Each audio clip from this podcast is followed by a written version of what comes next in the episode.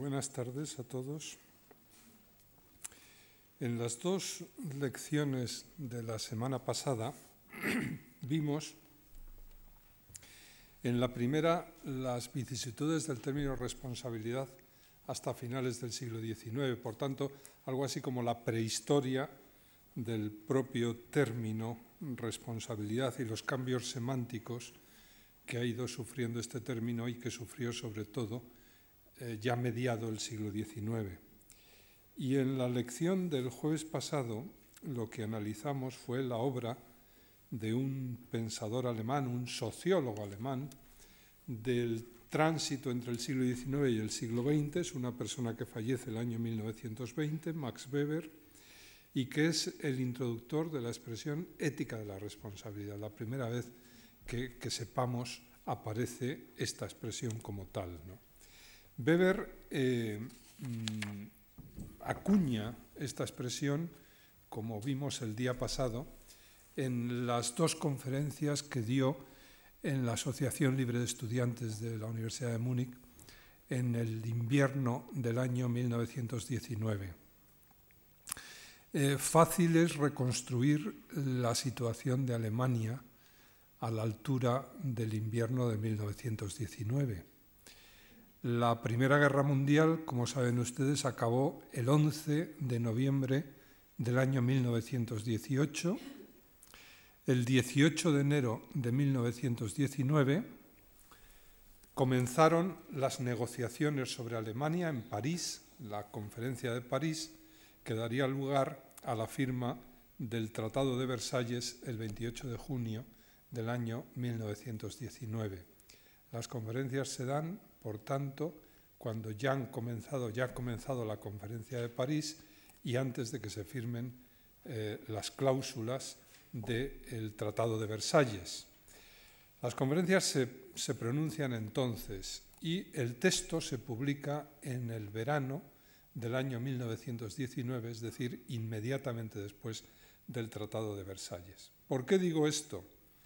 Bueno, pues porque eh, es difícil no leer el texto de Max Weber en el interior de su contexto, es decir, la situación de la clase política, no solo europea, sino internacional, porque en la conferencia de París también estaba, estaban representados los Estados Unidos, como es bien sabido, y, eh, y mm, pensar que las opiniones de Max Weber sobre la política como vocación, una de las dos conferencias, pues estaban fundamentadas en el enorme saber histórico que Max Weber tenía, que era un hombre realmente enciclopédico, pero también en la propia situación que se estaba viviendo, la situación un tanto angustiosa que estaba viviendo Alemania en aquellos momentos.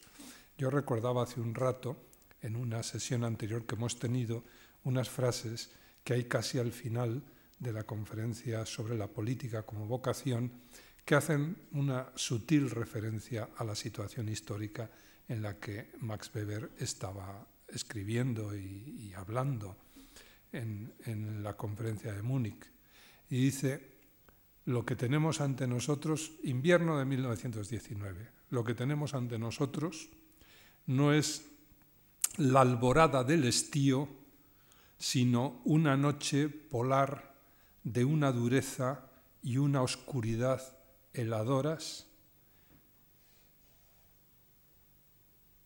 cualesquiera que sean los grupos que ahora triunfen.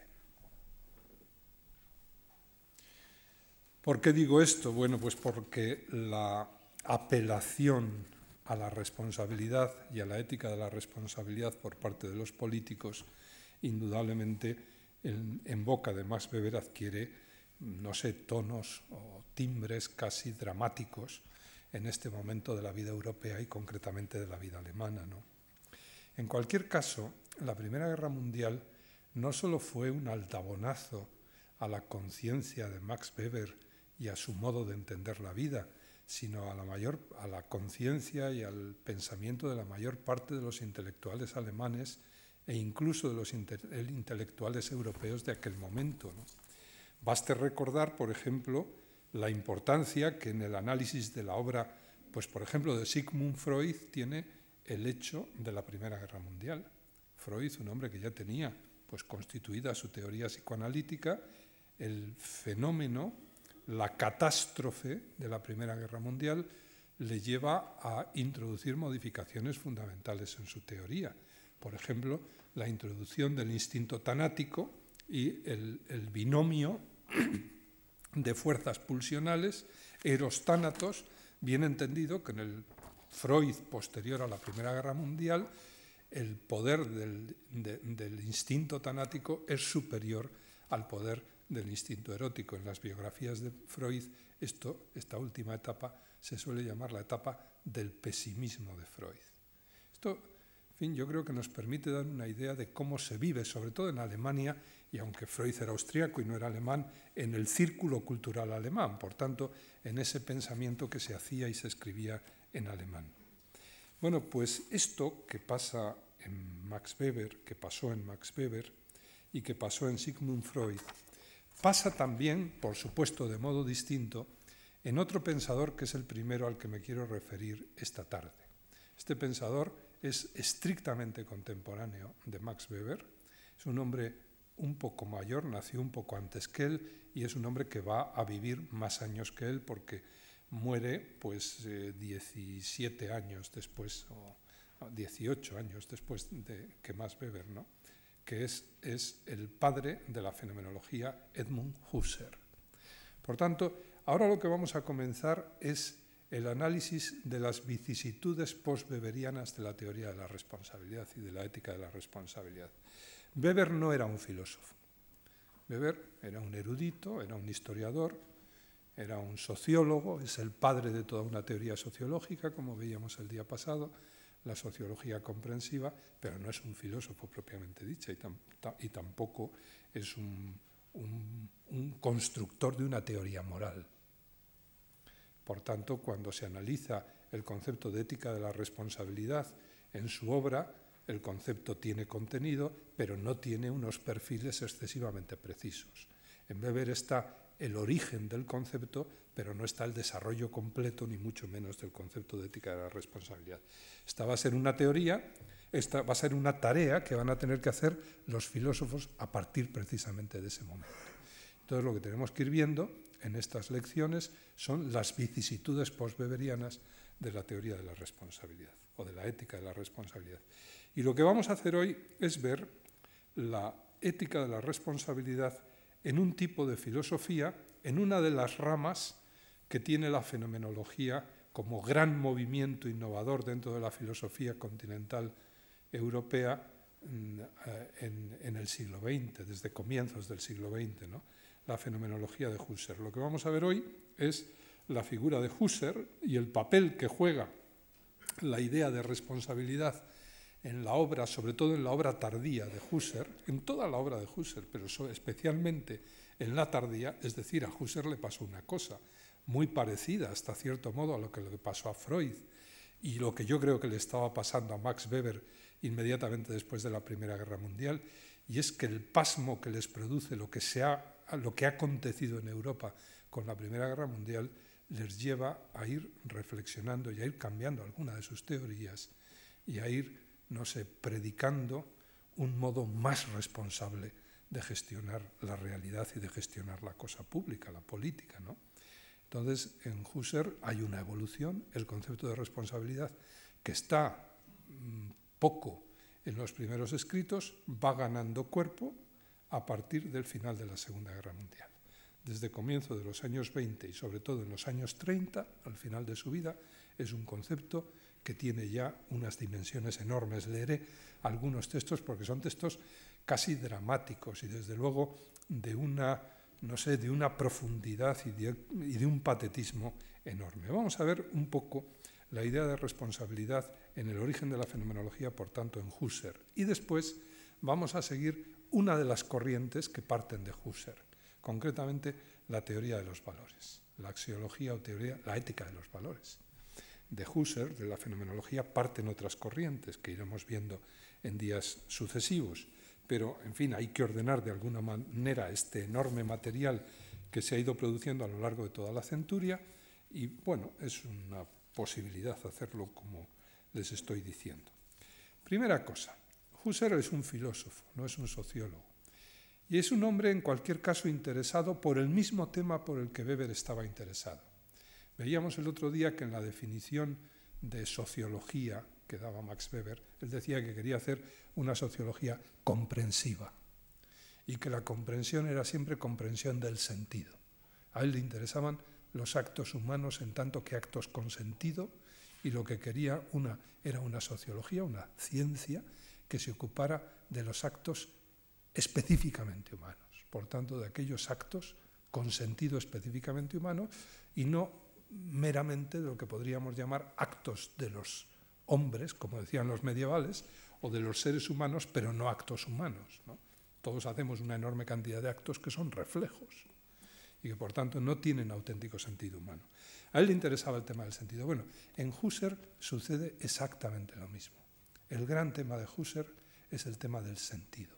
El término sentido es probablemente el término fundamental en toda la fenomenología de Husserl. Lo que sucede es que para analizar el sentido, Husserl pone a punto un método distinto al método weberiano. Entre otras cosas porque Husserl no quiere hacer sociología, lo que quiere hacer es filosofía.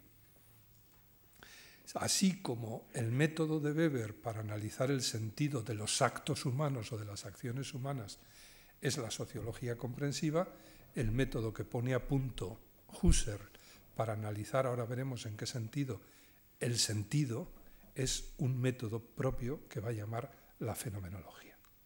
La fenomenología sería en la obra de Husserl algo en cierto modo parejo o similar al método que Max Weber inicia en sociología con su famosa eh, sociología comprensiva.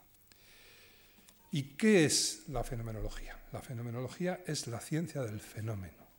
Fainomenon, en griego, fainestai, en griego significa parecer. Por tanto, el fenómeno es el acto de darse cuenta, es el acto primario. Como filósofo, Husserl lo que quiere es edificar pues una ciencia exacta sobre la realidad, un saber cierto y verdadero sobre la realidad, partiendo de evidencias inconcusas en las que todos podamos estar de acuerdo.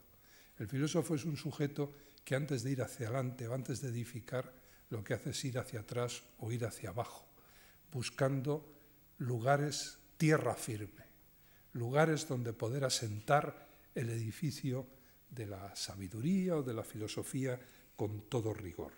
El filósofo es un hombre em, empeñado en conseguir la verdad, es un buscador de la verdad. Y la verdad tiene que ser verdadera, por tanto, tiene que ser, tenemos que estar ciertos de que tenemos la verdad. Y para ello, pues Husserl comienza por aquello que parece que es inconcuso, indudable, y es que los seres humanos realizamos unos actos que son primarios y por detrás de los cuales no podemos ir que son los actos de darnos cuenta. Yo me doy cuenta de que me estoy dando cuenta en este momento y este acto es un acto primario. Más atrás de él no puedo ir, porque sería ir más atrás de mi conciencia, con lo cual el acto ya no sería consciente. No puedo ir. Esta es una especie de evidencia inmediata. ¿Qué es lo que tiene que hacer el filósofo? Partir de ahí. ¿Y qué va a hacer para partir de ahí?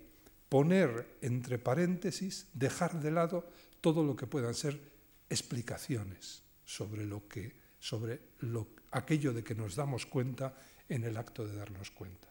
Todos venimos de una tradición, tenemos una historia, hemos estudiado, tenemos unos términos, un lenguaje, todo esto está cargado de sentido, está cargado de teorías. Y por tanto, cuando nosotros vamos a analizar la realidad, por ejemplo, el acto de darme cuenta, no vamos ingenuamente, sino que vamos llenos de, prejuicios, de juicios previos que son el resultado de los contenidos semánticos de las palabras que utilizamos, las tradiciones, las teorías científicas, las teorías metafísicas que a lo largo de toda la historia se han ido acumulando y que las tenemos, las tenemos ahí. Y entonces dice Husserl, el filósofo tiene que hacer un acto de enorme ascética. El filósofo es un asceta. Los filósofos se parecen mucho, sobre todo los filósofos fenomenólogos. Los fenomenólogos se parecen mucho a monjes y ascetas. Por ejemplo, están continuamente meditando. No hay nadie que haya utilizado más el término meditaciones que los fenomenólogos. ¿no? Husserl escribe un libro ya casi al final de su vida, en los años 30, Meditaciones cartesianas. Ortega las meditaciones de la técnica y las meditaciones del Quijote. Ortega dice al comienzo de las meditaciones del Quijote que antes había pensado poner al libro el nombre de salvaciones. En fin, es una terminología estético-mística, religiosa, teológica, eh, y esto se da mucho. ¿no? Entre otras cosas, Husserl lo que considera es que tiene que hacer el esfuerzo, que es completamente antinatural, y él lo sabe, de intentar dejar de lado todas las explicaciones para poder describir del modo más preciso posible el fenómeno de darme cuenta en tanto que me estoy dando cuenta.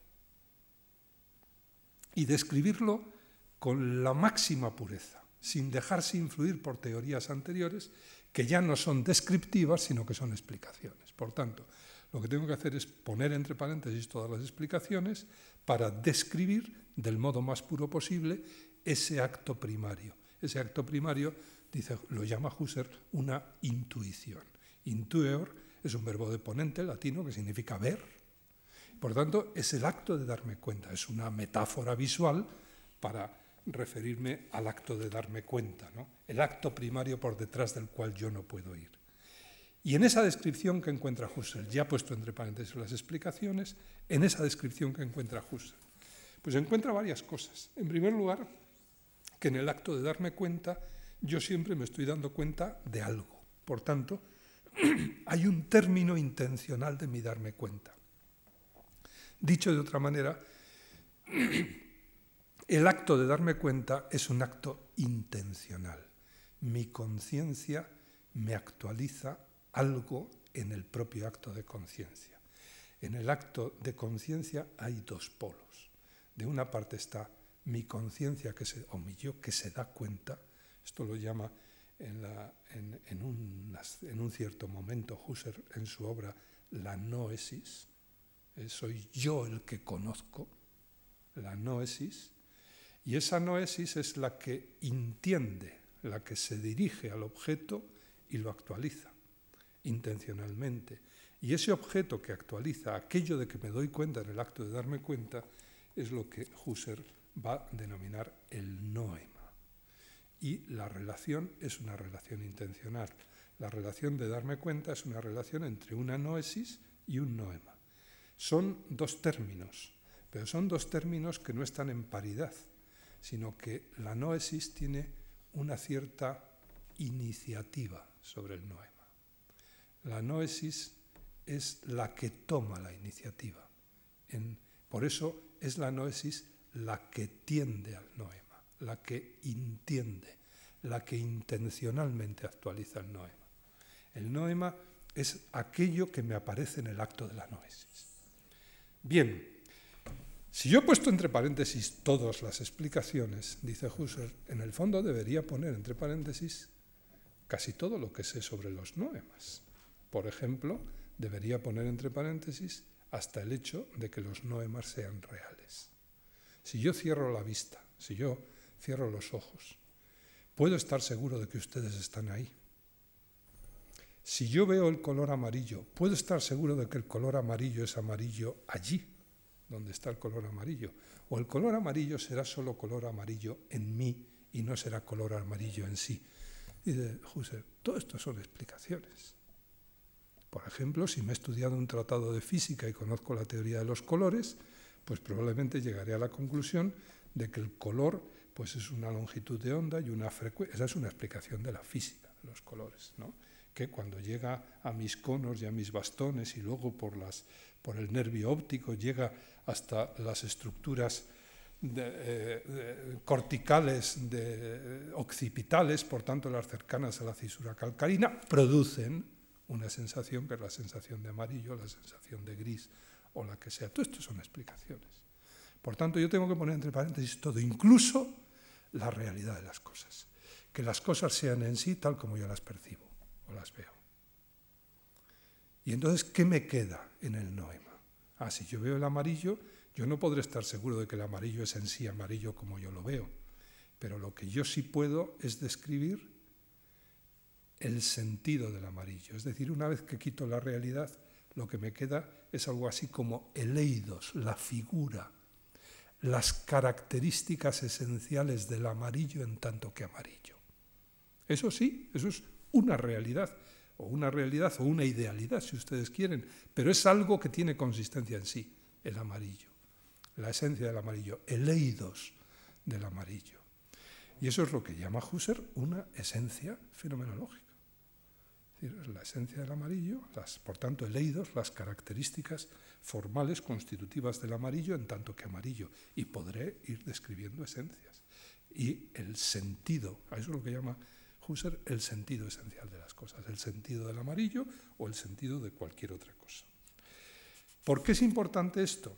Pues porque si la noesis se relaciona intencionalmente con los noemas y los actualiza en tanto que eidos, en tanto que figuras esenciales, o actualiza las esencias de las cosas, no su realidad, por tanto que ellas son en sí como yo las percibo en mi conciencia, pero sí que tienen una estructura, un eidos, que es, se mantiene en sí mismo y que es lo que da calidad de amarillo al amarillo, lo que permite definir al amarillo en tanto que amarillo, si esto es así, entonces habrá que decir que habrá tantos tipos de noemas como tipos de relación intencional tenga la conciencia con la realidad.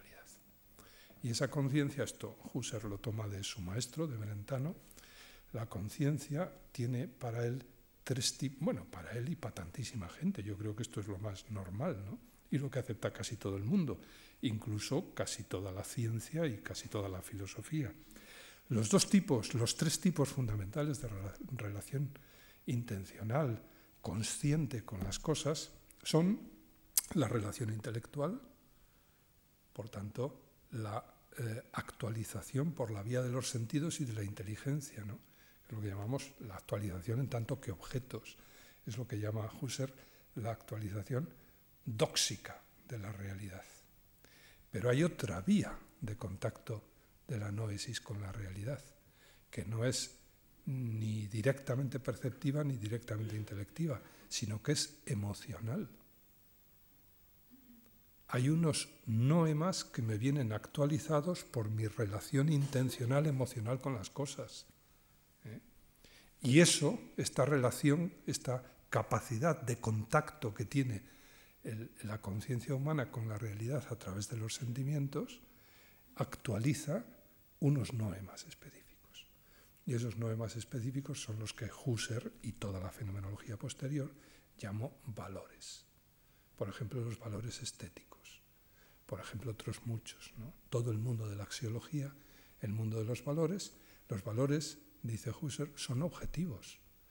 No son reales. La realidad la hemos puesto entre paréntesis, pero son noemas y por tanto son noemas objetivos.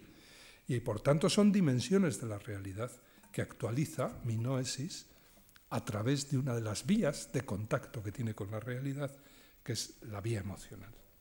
Y hay otros, otro, otro tercer modo de contacto con la realidad. Uno es el dóxico, otro es el emocional, que da lugar a toda la axiología, y luego hay un tercero que es el práxico o práctico. Yo no solo me pongo en relación con las cosas a través de la inteligencia o a través de, las emociones, sino también a través de la acción. Esta tercera dimensión va a ser tremendamente importante. ¿Por qué? Pues porque es la más propia de la ética. Claro, uno podría reducir por qué actúo, por qué creo que debo actuar de tal manera, la gran pregunta de la ética, ¿no? ¿Por qué creemos que debemos hacer algo? Respuesta intelectualista, ah, yo pienso que debo hacerlo y luego lo hago. Por tanto, el deber es el resultado de un razonamiento. Esto habría que ver si es así. Estas son las llamadas teorías intelectualistas en ética. También puedo dar otra respuesta a la pregunta de por qué creo, por qué la gente cree que debe hacer ciertas cosas y evitar otras. Puedo dar una respuesta intelectualista, puedo dar otra, que es una respuesta emotivista. Es decir, no, yo es que creo que no debo matar porque cuando veo sangre me produce una emoción de rechazo. Es decir, me produce una repulsión que hace que acabe formulando un juicio moral en el sentido de decir matar es malo. O la sensación, la emoción que siento de protección ante un niño recién nacido, pues me lleva a decir que proteger a las personas pues inválidas o con poca capacidad de autovalimiento, pues es bueno. ¿eh? Son emociones que traduzco en juicios. Esto es el llamado emotivismo moral.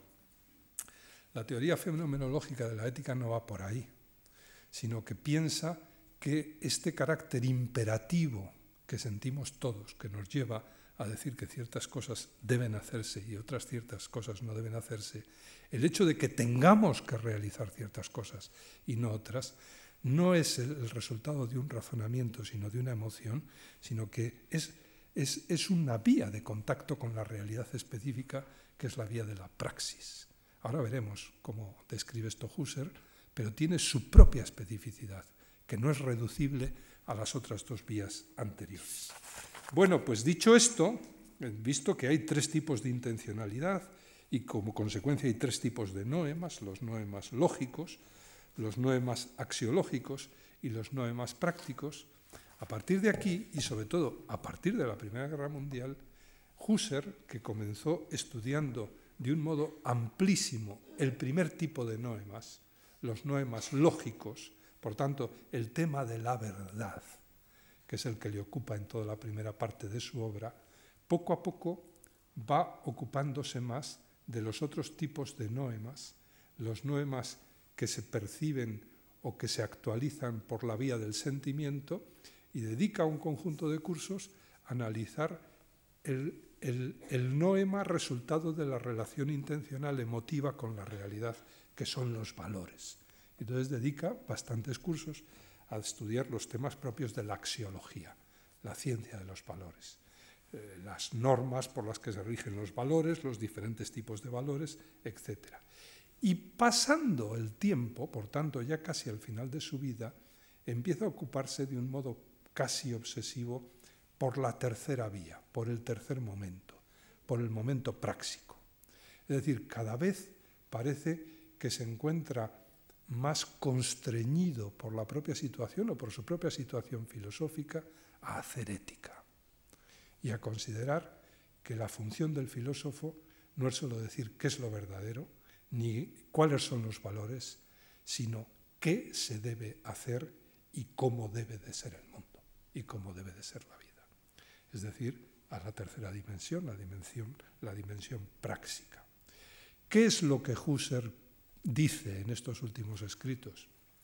Claro, cuando uno ve como él ve el mundo de los valores, el mundo de la verdad y el mundo de los valores, a la conciencia se le hacen presente los valores con toda su complejidad que aquí no podemos exponer. Los valores son siempre polares, a todo valor positivo se opone un valor negativo, hay valores jerárquicamente superiores y lo que se le impone a la conciencia como obligación moral es realizar el mundo de los valores. Ese mundo es un mundo ideal, porque el mundo de las esencias fenomenológicas es ideal. Pero dice, Husserl dice, tienen un telos, telos es un término griego que significa fin, los valores tienen una finalidad y la conciencia tiene, es consciente de esa finalidad que le obliga a intentar realizar el mundo de los valores plenamente. El ser humano por una necesidad ineludible, se considera obligado a realizar el mundo de los valores. Hay un telos interno que le obliga a que esas esencias ideales, que son valores, por tanto que tienen valor en sí, intenten realizarse, que la belleza se realice lo más posible, que la justicia se realice lo más posible, que la verdad se realice lo más posible, etcétera, etcétera, etcétera. Y dice, dice Husserl, claro, esto es una tarea infinita, ¿no? probablemente no se conseguirá nunca. Dice, la realización plena de esos valores es lo que tradicionalmente se ha llamado en la cultura Dios. Pero con todo y con eso es absolutamente obligatorio realizarlo. Bueno, y en las últimas obras, concretamente en la última de, sus grandes obras, que se titula La crisis de la ciencia europea y la fenomenología trascendental, es interesante porque el término crisis es el término que utilizan prácticamente todos los pensadores alemanes inmediatamente después de la Primera Guerra Mundial. Su tesis es que la Primera Guerra Mundial es el resultado de las bases que se pusieron en el siglo XIX. ¿Y cuáles fueron las bases del siglo XIX? Son muchas, pero podemos reducirlas a una, el modo positivista de entender la vida. Es decir, el intento de reducir todo a ciencia y pensar que la ciencia de hechos nos va a resolver la vida y va a conseguir un mundo perfecto. La crisis habría sido, la crisis de ese modo de entender la vida, habría sido la Primera Guerra Mundial y la consecuencia es que ya no se puede creer en la ciencia positiva o que la ciencia positiva va a resolver todos los problemas de la humanidad y es necesario establecer otros programas. La tesis de Husserl es que es necesario establecer un nuevo programa. ¿Qué programa? El de una filosofía, es el título del libro. La crisis de la ciencia europea, la ciencia europea positivista entraba en crisis y se necesita un nuevo programa. ¿Cuál es ese nuevo programa? Lo que llama Husserl la fenomenología trascendental. ¿Y la fenomenología trascendental qué es? Es ese mundo de esencias ideales que yo puedo describir en mi conciencia fenomenológica. El mundo de la verdad y el mundo de los valores. Y que exige desde dentro de sí mismo, por esa tercera dimensión que decíamos, su realización plena. Esto es lo que puede salvar a Europa. Lo que le puede salvar de esas concepciones completamente trasnochadas que han llevado a la Primera Guerra Mundial, que serían las concepciones positivistas. Yo no me resisto a leerles a ustedes unas líneas del, libro este, del último libro que publicó Husserl en vida, ¿no? que es La crisis de la ciencia europea y la fenomenología trascendental. Al comienzo, en el, parágrafo segundo del libro, dice, y por tanto es algo así como el programa de, de Husserl en los últimos años de su vida, entre el año 33 y el año 36, que es el año que se publica el libro. Dice, tomemos como punto de, de, partida un cambio de valoración general con respecto a las ciencias. Tenemos que cambiar nuestra valoración de la idea de ciencia. La valoración positivista ha caído.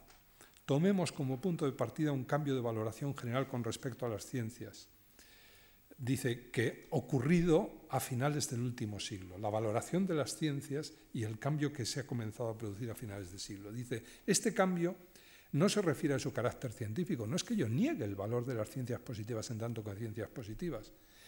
No, este cambio no se refiere a su carácter científico, sino a, lo, sino a lo que ellas, a lo que la ciencia en general ha significado y puede significar para la existencia humana.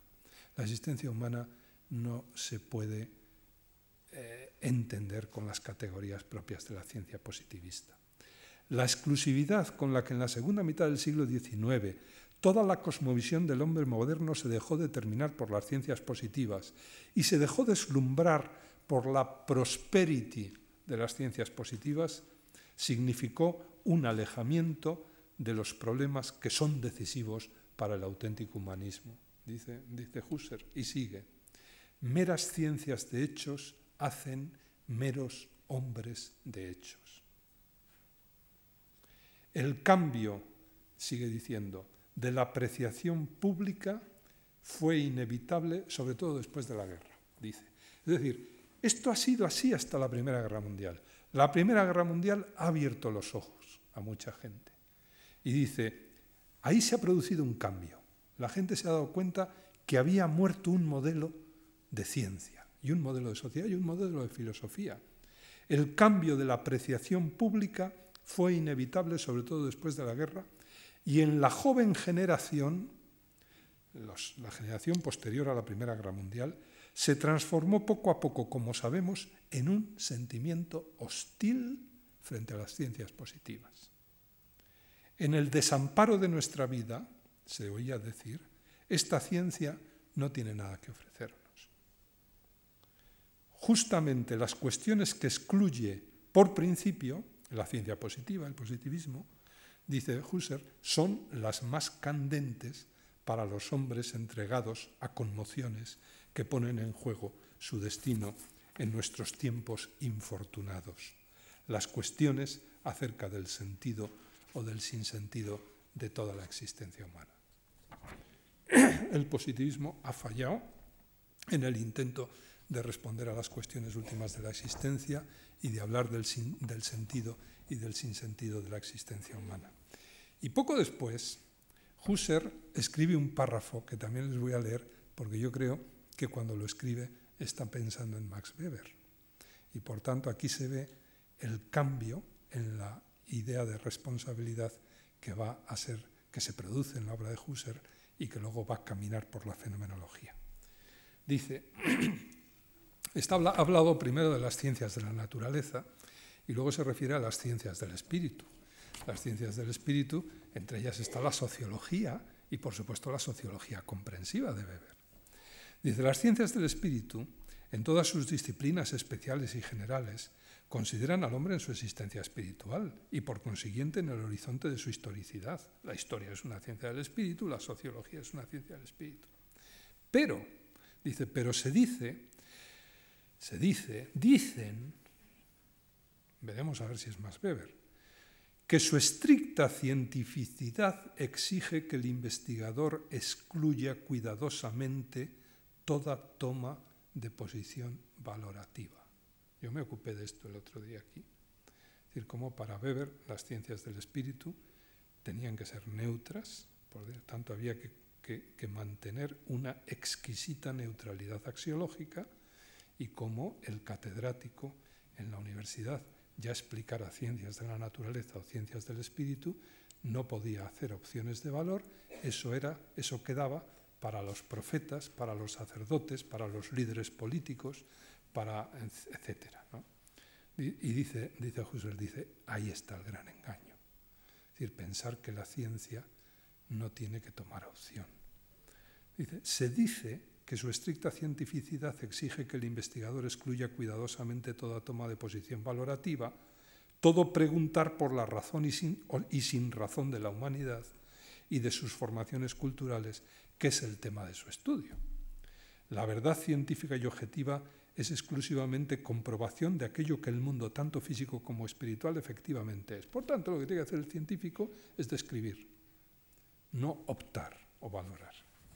Y sigue diciendo Husserl, pero puede el mundo y la existencia humana en él tener en verdad un sentido si las ciencias consideran como verdadero sólo lo verificable de este modo objetivo, si la historia sólo puede enseñarnos que todas las consideraciones del mundo espiritual, todas las reglas de la vida, los ideales, las normas, sostenidos en cada caso por los hombres, se forman y luego se deshacen, con olas fugitivas, que así ha sido y será siempre, que siempre la razón debe transformarse en sinsentido y el bienestar en calamidad. ¿Podemos entender esto así? ¿Puede entenderse la humanidad? No ir al fracaso una humanidad que se empeñe en guardar esta exquisita neutralidad valorativa en el orden de las ciencias del espíritu. Bien, esto vuelvo a repetir, el tema de la neutralidad axiológica de las ciencias del espíritu, quien lo expuso de modo más claro fue Max Weber, y yo dudo que no esté pensando en Max Weber Husserl cuando escribe este párrafo, no sé qué año, pero entre el 33 y el año 36.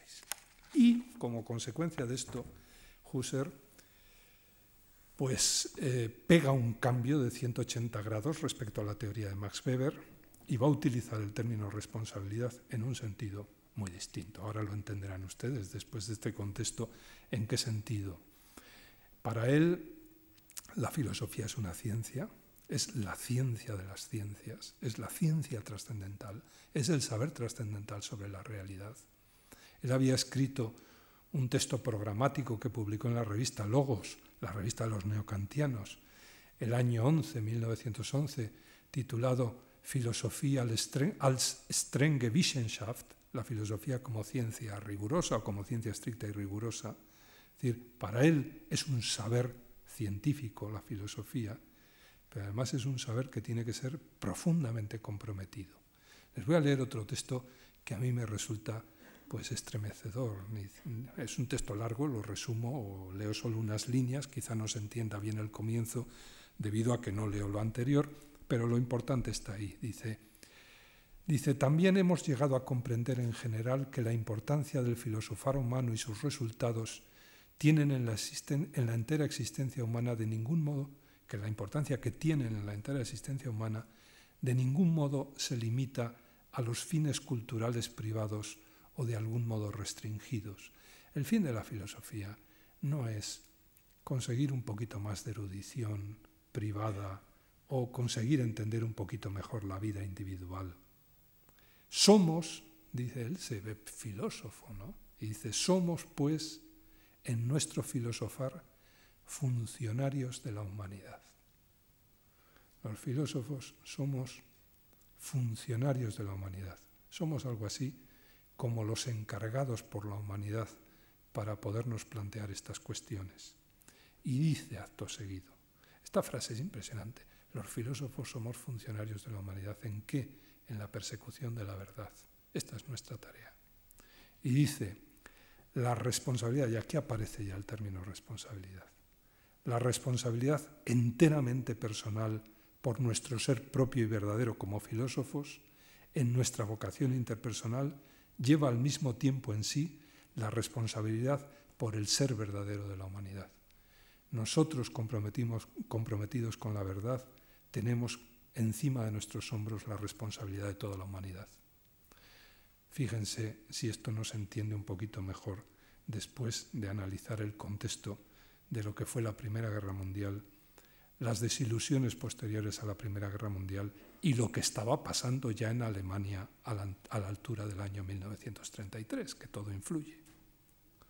Por tanto, los filósofos, la responsabilidad enteramente personal por nuestro ser propio y verdadero como filósofos, nuestra vocación interpersonal, lleva al mismo tiempo en sí la responsabilidad por el ser verdadero de la humanidad, que solamente es, eh, es tal como ser dirigido hacia un telos. Ya he explicado la idea de telos y ahora se entenderá. Como ser dirigido hacia un telos y si es que ha de llegar a su realización, solo lo será mediante la filosofía, mediante nosotros, si somos en serio filósofos.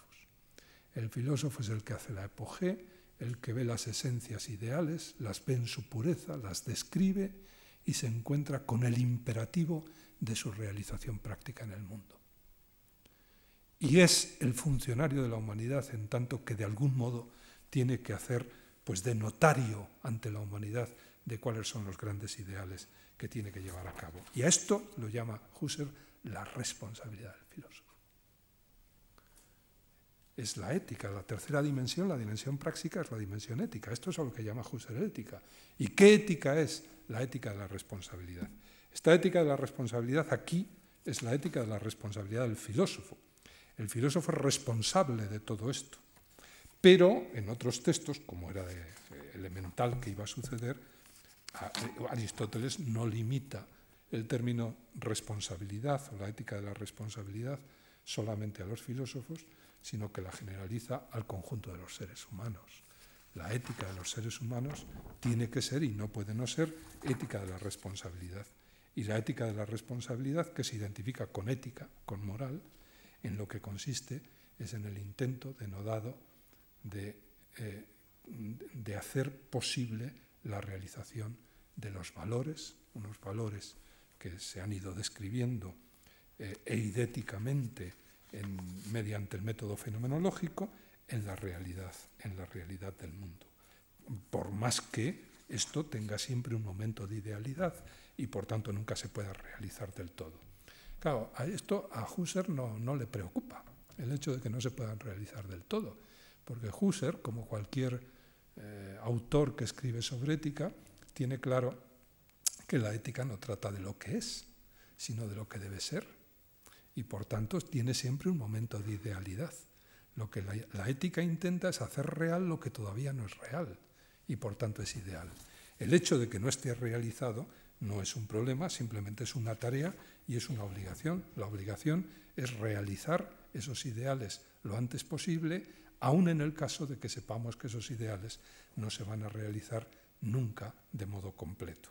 Una última frase y dejo el tema de Husserl y quiero decirles algunas cosas más, para que se vea cómo el término responsabilidad, que él se aplica en tanto que filósofo a sí mismo y a los de su cofradía, a los de su profesión, no es un término exclusivo ni es una ética exclusiva de los filósofos, sino que es general de todos los seres humanos.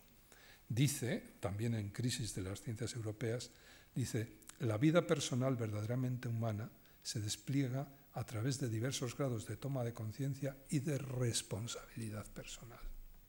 Y ya sabemos lo que significa responsabilidad personal en Husserl. Es realización de los valores, de esos valores que tienden a la realización porque tienen un telos interno que, lleva a eso. Por tanto, la vida personal verdaderamente humana se despliega a través de diversos grados de toma de conciencia y de responsabilidad personal, desde los actos de forma reflexiva pero todavía dispersos, ocasionales, hasta el grado de toma de conciencia y responsabilidad universal. Y esto es lo tremendo. Lo tremendo es que en Husserl la ética de la responsabilidad es una ética en la que uno acaba cargando con la responsabilidad de todo y de todos. Es una responsabilidad que se hace universal. Tenemos la responsabilidad por todo aquello que todavía no se ha realizado todo lo negativo, por tanto esos valores que todavía no están realizados y que deberían realizarse. Todo aquello no realizado que debería realizarse, por tanto, todo o casi todo, eso es responsabilidad del hombre, del ser humano. Esa es la responsabilidad absolutamente universal a que conduce la fenomenología. La ética de la responsabilidad aquí ya es una ética fundada filosóficamente de un modo mucho más claro que el, beberiano. Dos palabras para acabar con Husserl. claro, mm, este desarrollo ético muy amplio que hay en las últimas obras de Husserl es muy interesante, pero no deja de tener un punto de paradójico. La paradoja está en lo siguiente. El método fenomenológico, tal como él lo describe, es un método que obliga a poner entre paréntesis la realidad de las cosas, incluida la realidad del yo, para quedarnos con el sentido esencial de los noemas. Entonces, en ese análisis de los noemas, de los noemas eidéticos, pues vamos descubriendo, entre otras cosas, los valores. Segundo momento. Y el tercer momento es que esos valores tienen un telos que les lleva a su realización práctica. Y dice, dice esa es la ética. Es decir, la dimensión ética, la tercera dimensión, consiste en la realización de esos valores. Pero claro, fíjense que para realizar los valores lo que tenemos que hacer es quitar la epoge, por tanto, acabar con ese paréntesis que habíamos puesto en el cual habíamos incluido la realidad de las cosas para quedarnos con su sentido esencial, porque ahora el tercer momento lo que exige es la realización de los valores. No sé si se ve. Es decir, habíamos puesto la realidad entre paréntesis, pero ahora tenemos que quitar el paréntesis porque la obligación es realizar los valores. Es decir, tenemos que volver a la realidad. Dicho de otra manera, a ver si todo esto del paréntesis no lo podíamos haber evitado. Es decir, el momento tercero de análisis de la fenomenología de Husserl no pone en cuestión todo el método fenomenológico. Este es el tema. Y este es un tema que se planteó ya al final de la vida de Husserl, que se plantearon muchos discípulos de Husserl y que sigue planteado hasta el día de hoy. Por ejemplo, algunos de los autores, un autor como mínimo, que veremos en próximos días, Levinas. Levinas es un autor francés que ha fallecido hace dos o tres años, discípulo de Husserl, autor de una teoría ética importantísima, y la tesis de Levinas es que la ética pone en cuestión el propio método fenomenológico y que Husserl se dio cuenta o no se dio cuenta al final de su vida, pero que el propio final de la vida de Husserl es la rectificación del propio método que Husserl había utilizado a todo lo largo de su vida. No se puede poner la realidad entre paréntesis, porque hay un momento fundamental que obliga a realizar, a realizar los noemas. Bien, esto como anotación última, porque me parece que es interesante para poder entender luego los desarrollos ulteriores de la fenomenología en el tema de la ética y de la ética de la responsabilidad. Dos palabras a propósito de un segundo autor. Este segundo autor es un discípulo de Husserl, es un discípulo del Husserl de la primera hora. Husserl tuvo muchos discípulos, en diferentes momentos que por tanto entraron a su obra por diferentes periodos de su vida y de su propio pensamiento. Este, este, pensador fue un, genio, un auténtico genio, y es un hombre que va a elaborar en, los años 10 del siglo, del siglo XX, el año 13 y el año 16, va a publicar en dos entregas una obra monumental que es una ética axiológica utilizando más o menos el método fenomenológico. ¿Por qué digo más o menos? Pues porque Max Scheler, que es como se llama este autor, nunca creyó en la fenomenología trascendental, es decir, en que se pudiera o se debiera hacer epoge, poner entre paréntesis la realidad de las cosas. Bien, Max Scheler es un discípulo de Husserl y es un discípulo de Husserl que escribe un gran tratado de ética. Está publicado en castellano, ha habido una edición muy reciente, además una espléndida edición que todavía se puede adquirir en las librerías. Y, la ética que elabora Max Scheler es una ética siguiendo los cursos que había eh, dictado Husserl sobre axiología, por tanto, se ocupa fundamentalmente del segundo momento de la obra de Husserl, no le interesa tanto el momento de verdad, el momento dóxico, que llama Husserl, como el momento relacionado con los valores. Lo que a él le interesa es descubrir el mundo de los valores y describir el mundo de los valores. Y la ética de Max Scheler es una ética que por eso mismo se llama axiológica. Toda la obra de Max Scheler es un intento de analizar por vía fenomenológica las emociones, la vía emocional. No la vía de la inteligencia la dimensión lógica de la inteligencia humana, sino el mundo emocional. El mundo emocional lo analiza con mucha detención y, utilizando el método fenomenológico reformado, le permite a Max Scheler distinguir dos tipos de actos emocionales. Hay unos actos emocionales, que es lo que él llama estados de ánimo. Yo me encuentro triste, por ejemplo, o me encuentro alegre. ¿Por qué? Generalmente por acontecimientos que me suceden. ¿no? he tenido un acontecimiento pues que me ha, puesto alegre, ¿no? o me han dado una mala noticia y estoy triste. ¿no? Claro, son reacciones y son reacciones casi medulares. ¿no? Estoy triste pues porque me han dicho esto. La verdad es que ahí la conciencia actúa poco y desde luego no se puede decir que sean actos intencionales. Eh, que es la base para poder analizar fenomenológicamente los actos. ¿Por qué no se puede decir que sean actos intencionales? Pues porque decíamos que en los actos intencionales la conciencia toma la iniciativa. Y en este tipo de estados anímicos la conciencia no tiene iniciativa. Cuando yo digo que me encuentro afectado por algo externo a mí mismo, que tengo un afecto o que estoy emocionado por lo que he visto, la emoción es un movimiento interno producido por algo externo, la iniciativa la tiene lo externo. Eso me ha emocionado, eso me ha afectado. Entonces, habría que decir que yo soy sujeto paciente. En el afecto yo soy sujeto paciente. Soy el que sufre el resultado. Y por tanto, ahí no hay relación intencional de ningún tipo. Los estados de ánimo son de este tipo. Los estados de ánimo son reacciones emocionales ante acontecimientos y que además, vuelvo a repetir, los expresa el lenguaje en su carácter pasivo, hablando de pasiones o de afectos. Dice, dice Scheller, pero hay otro tipo de emociones. Y entonces él distingue lo que llama estados de ánimo de lo que llama sentimientos intencionales. Amigo, hay sentimientos intencionales que son distintos, porque estos son actos intencionales reales. Aquí la conciencia toma la iniciativa.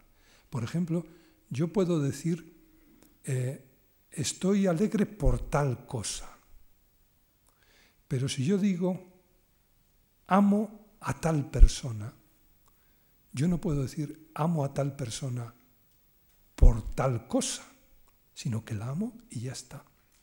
Es decir, no es que esté afectado por algo, sino que hay un acto intencional, un acto de amor, que además me permite descubrir en el objeto, en este caso en el sujeto, la persona, me permite descubrir valores. Y entonces, los sentimientos intencionales son un modo que tiene el psiquismo humano de ponerse en contacto con la realidad y descubrir dimensiones objetivas de la realidad. La realidad no solo se nos actualiza por los sentidos, colores, peso, etc., sino que también se nos actualiza, esta es la gran tesis de Scheller, ¿no? por la vía emocional.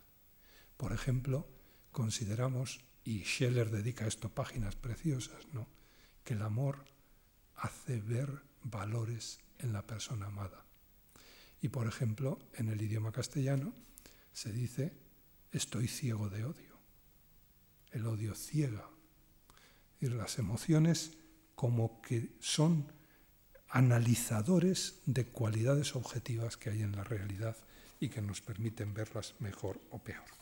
Bien, entonces por la vía de los sentimientos intencionales, que son los específicamente humanos y son aquellos en los que efectivamente pues, eh, podemos hacer análisis fenomenológico, vamos a ver, como ya decía Husserl, unos, eh, unos noemas específicos y esos noemas específicos son los valores.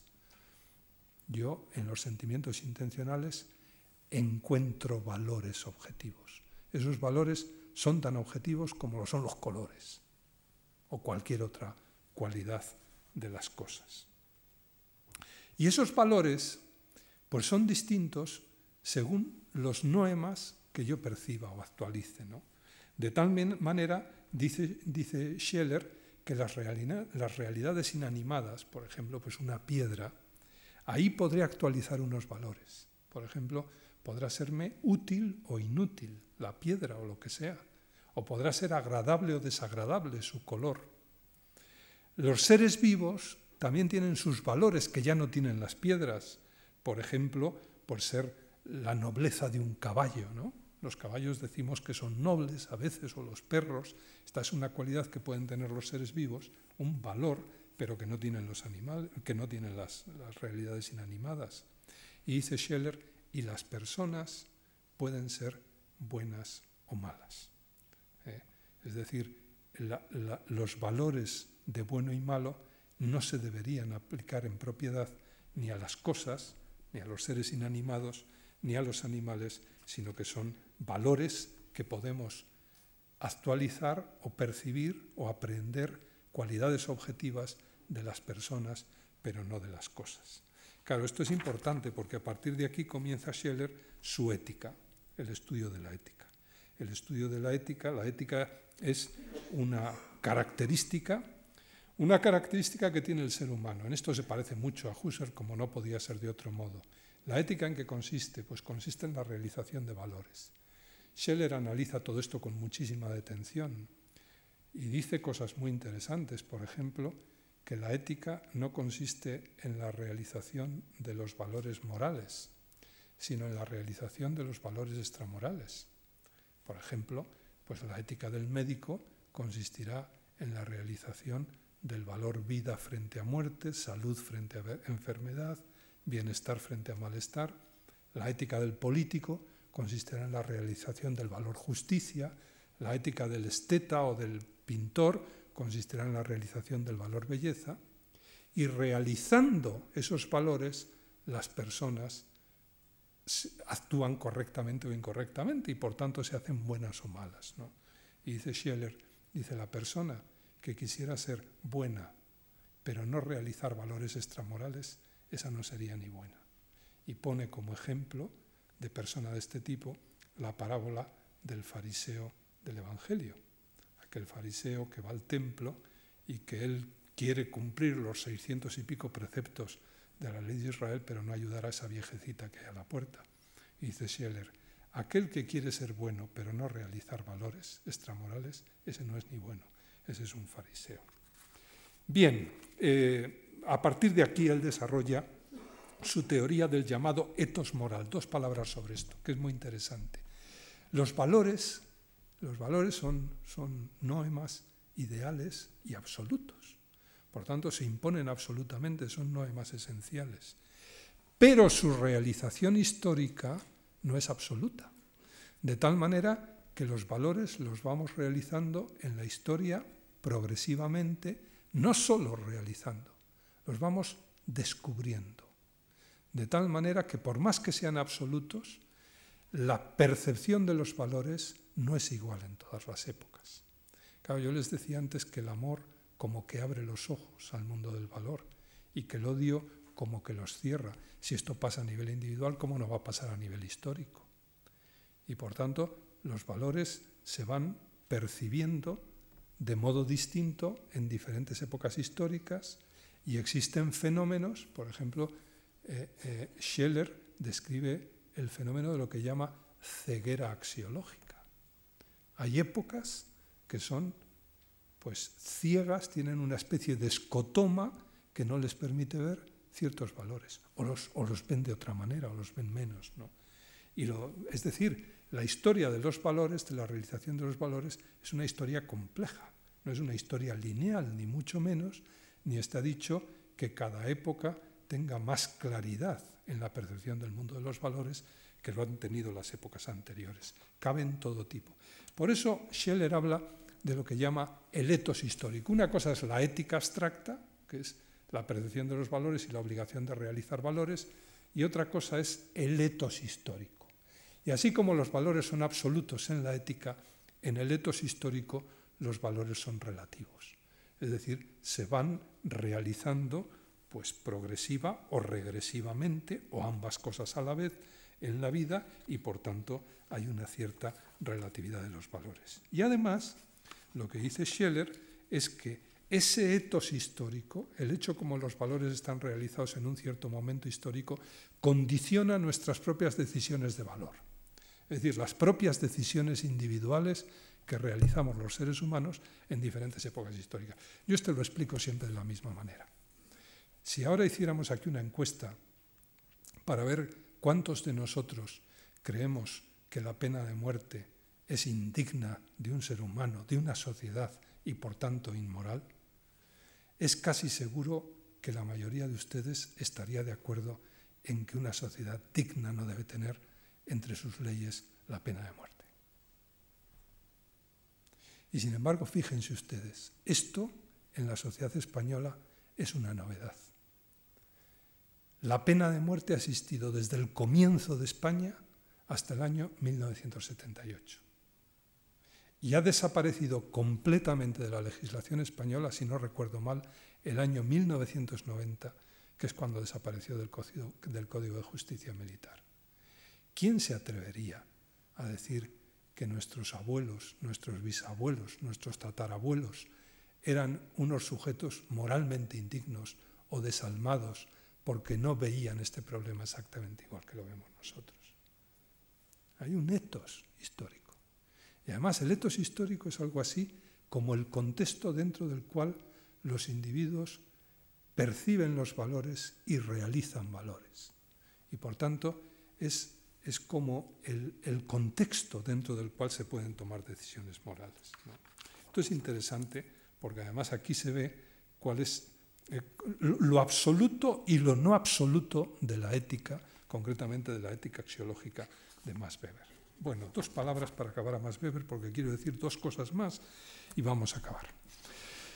Sintetizando eh, la obra de Weber, que es una obra muy compleja, perdón, de Weber, de Max Scheler. Para Scheler, los actos personales Schiller dice, solo de, los actos personales se puede decir, se puede predicar la responsabilidad. Yo soy responsable de mis actos, de mis actos intencionales, que son los únicos actos personales. En los seres humanos hay otra enorme cantidad de actos que son reflejos o son puramente animales, pero no son intencionales. Y en tanto que no actos intencionales, no son actos personales y por tanto no hay responsabilidad de ellos. Esa es la diferencia que establece Scheller, siguiendo una tradición que ya vimos el primer día, entre actos imputables y actos responsables. Los actos responsables son solo los actos intencionales. Actos imputables son todos aquellos actos que yo cometo y que por tanto el juez o el derecho puede penalizarme si no son conforme a ley, a pesar de que yo pueda no ser responsable de ellos. Entonces la responsabilidad siempre tiene relación con la vida moral, en tanto que la imputabilidad es puramente externa. Los actos personales, en tanto que actos intencionales, son actos responsables. La responsabilidad es una categoría inherente a todo acto intencional y la responsabilidad, dice Scheller, es individual, es mi responsabilidad pero es también colectiva. Y se halla siempre relacionada. ¿Por qué es individual y colectiva? Pues porque yo tengo obligación de realizar individual y colectivamente los valores en la realidad. Yo tengo una obligación que es obligación individual de mi persona, pero también de todas las personas.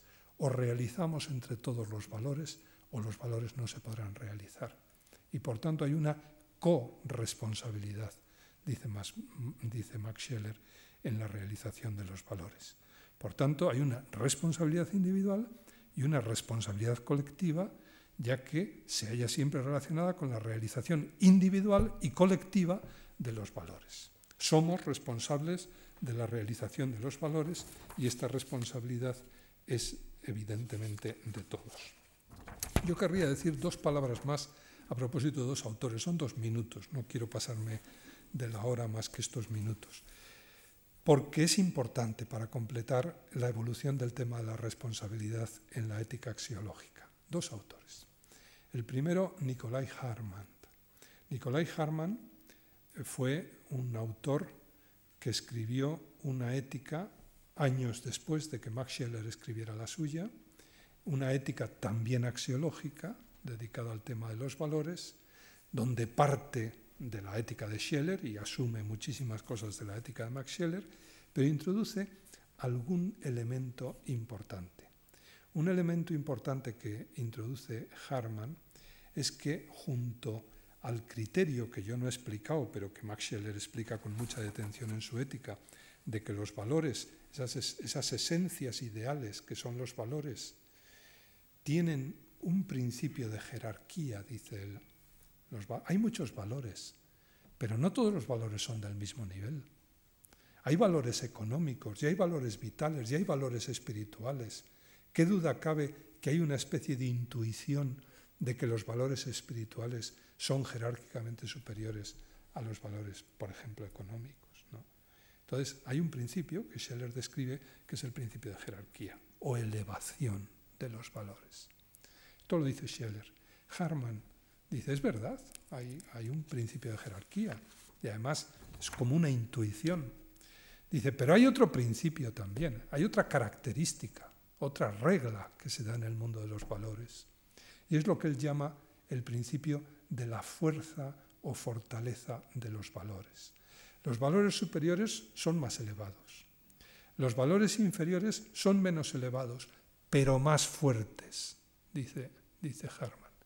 ¿Y qué significa esto de que son más fuertes?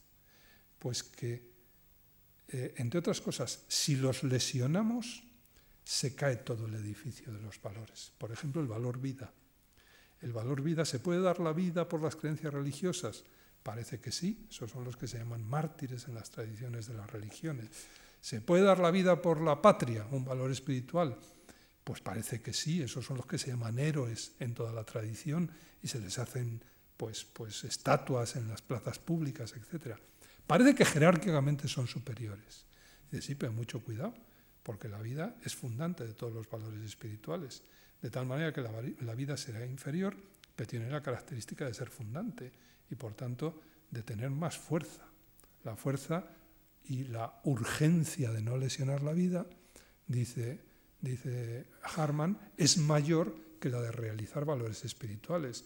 La realización de valores espirituales puede esperar, en tanto que la vida la tengo que proteger, porque si no, no voy a poder realizar ni los otros valores. Y esto le lleva a Harman a introducir un concepto que es fundamental y que se ha desarrollado muchísimo en la ética del siglo XX, y es la idea de antinomia axiológica. Los valores muchas veces entran en conflicto. Por ejemplo, el principio de jerarquía y el principio de urgencia entran en conflicto. ¿Qué tengo que hacer? Esto se le presenta al médico cuando le llega un testigo de Jehová a la urgencia. ¿Qué tengo que hacer? ¿Le pongo sangre y voy en contra de sus creencias religiosas, pero no se me muere? ¿O le dejo que se muera respetando sus creencias religiosas y pierde la vida? Esto es la antinomia ¿no? y la idea de conflictividad. Y la tesis de Harman es que esta conflictividad no se puede resolver de una vez por todas, sino que depende de cada situación. Y ahí viene el concepto de responsabilidad. Yo soy responsable de la decisión que tome y tendré que dar cuenta, en primer lugar, ante mí y, por supuesto, ante todos los demás, de esa decisión si la decisión que tomo pues no es correcta o es imprudente. La responsabilidad como consecuencia del conflicto de valores, de las antinomias entre los valores y sobre todo del conflicto que Harman analiza con mucha detención entre jerarquía o elevación de los valores y urgencia o fuerza de los valores, que son principios opuestos. Y dos palabras a propósito del último autor que quiero tratar. Este autor es otro fenomenólogo alemán que ha fallecido, ha estado en Estados Unidos desde el tiempo de Hitler y por tanto la mayor parte de su vida la ha vivido en Estados Unidos, que fue un discípulo de Husserl, que también fue discípulo de Max Scheler y que se llama Dietrich von Hildebrand. Dietrich von Hildebrand publicó el año 16, cuando mm, Max Scheler acaba de publicar su ética, la primera crítica que se hizo a la ética de, Max Scheler. Y mm, la critica muy duramente, es decir, considera que, en fin, que hay que reelaborar toda la teoría de los valores y von Hildebrand tiene en castellano, se puede consultar, una ética elaborada de acuerdo al modo como él considera que debe elaborarse una teoría de los valores. Solamente quiero decir una cosa de la ética de von Hildebrand, y es que frente al concepto que se desarrolla en toda esta tradición y que sobre todo en la ética de Harman es importante, el concepto de Verantwortung, responsabilidad, o Verantwortungsethik, ética de la responsabilidad, Dietrich von Hildebrand introduce un término distinto, pero que fonéticamente es casi igual, y es Wertantwortung. Wert en alemán significa valor y Antwort es respuesta. Wertantwortung es, o Wertantwort es respuesta a los valores. Entonces, frente a la teoría de la responsabilidad, que él considera un poquito relativista, lo que propone es una alternativa que se ha desarrollado mucho en la ética axiológica, sobre todo dentro de la teología católica y de la filosofía católica. Por ejemplo, en esta línea está el llamado grupo polaco, al cual pertenece Karol Wojtyła. Karol Wojtyła tiene varios libros en esta línea, en la línea de la Wert am Wortum. No se trata de responsabilidad, sino respuesta a los valores. Los valores son absolutos y nuestra obligación no es ver, ponderar la situación y ver en qué, qué decisión tomamos, eso sería relativismo y actualismo, viene a decir toda esta tradición, sino que nuestra obligación es responder a los valores. Y esa, esa respuesta tiene que ser una respuesta que consiste en la entrega. Tenemos que entregarnos a los valores y dar nuestra propia vida por los valores. En eso pues consistiría la vida realizada moralmente del modo más pleno posible. Bueno, y con esto pues sí que acabo. ¿no? Hemos visto en esta lección las vicisitudes de la idea de responsabilidad en la fenomenología de Husserl y en la teoría de los valores, al menos en tres de sus representantes. En la obra de Husserl se aprecia claramente una evolución de su pensamiento que le lleva a potenciar en el final de su vida la dimensión ética y a desarrollar el concepto de responsabilidad, como hemos visto. Después hemos analizado al autor más importante, sin duda, dentro de la ética axiológica, que es Max Scheler, y tras él hemos visto las dos direcciones en las que se divide este movimiento inmediatamente después del año 16 y por tanto inmediatamente después de la ética de Max Scheler. De una parte, la dirección que encabeza Nicolai Harman y que acabó dando lugar pues, a la llamada ética de situación y que es toda la teoría de la responsabilidad axiológica. Y en segundo lugar, la dirección que encabeza Dietrich von Hildebrand y toda la tradición que sigue detrás de él, que frente a la idea de la responsabilidad propone como alternativa la idea de respuesta a los valores. La responsabilidad está en responder a la llamada de los valores, en cumplir con la exigencia que ellos nos imponen y, por tanto, más que de responsabilidad, debería hablarse de respuesta. ¿Se responde o no se responde? Todo lo demás sería superfluo. En la próxima lección veremos los desarrollos ulteriores de la ética de la responsabilidad en otra corriente que también deriva de la fenomenología, la llamada filosofía de la existencia o filosofía existencial. Muchas gracias.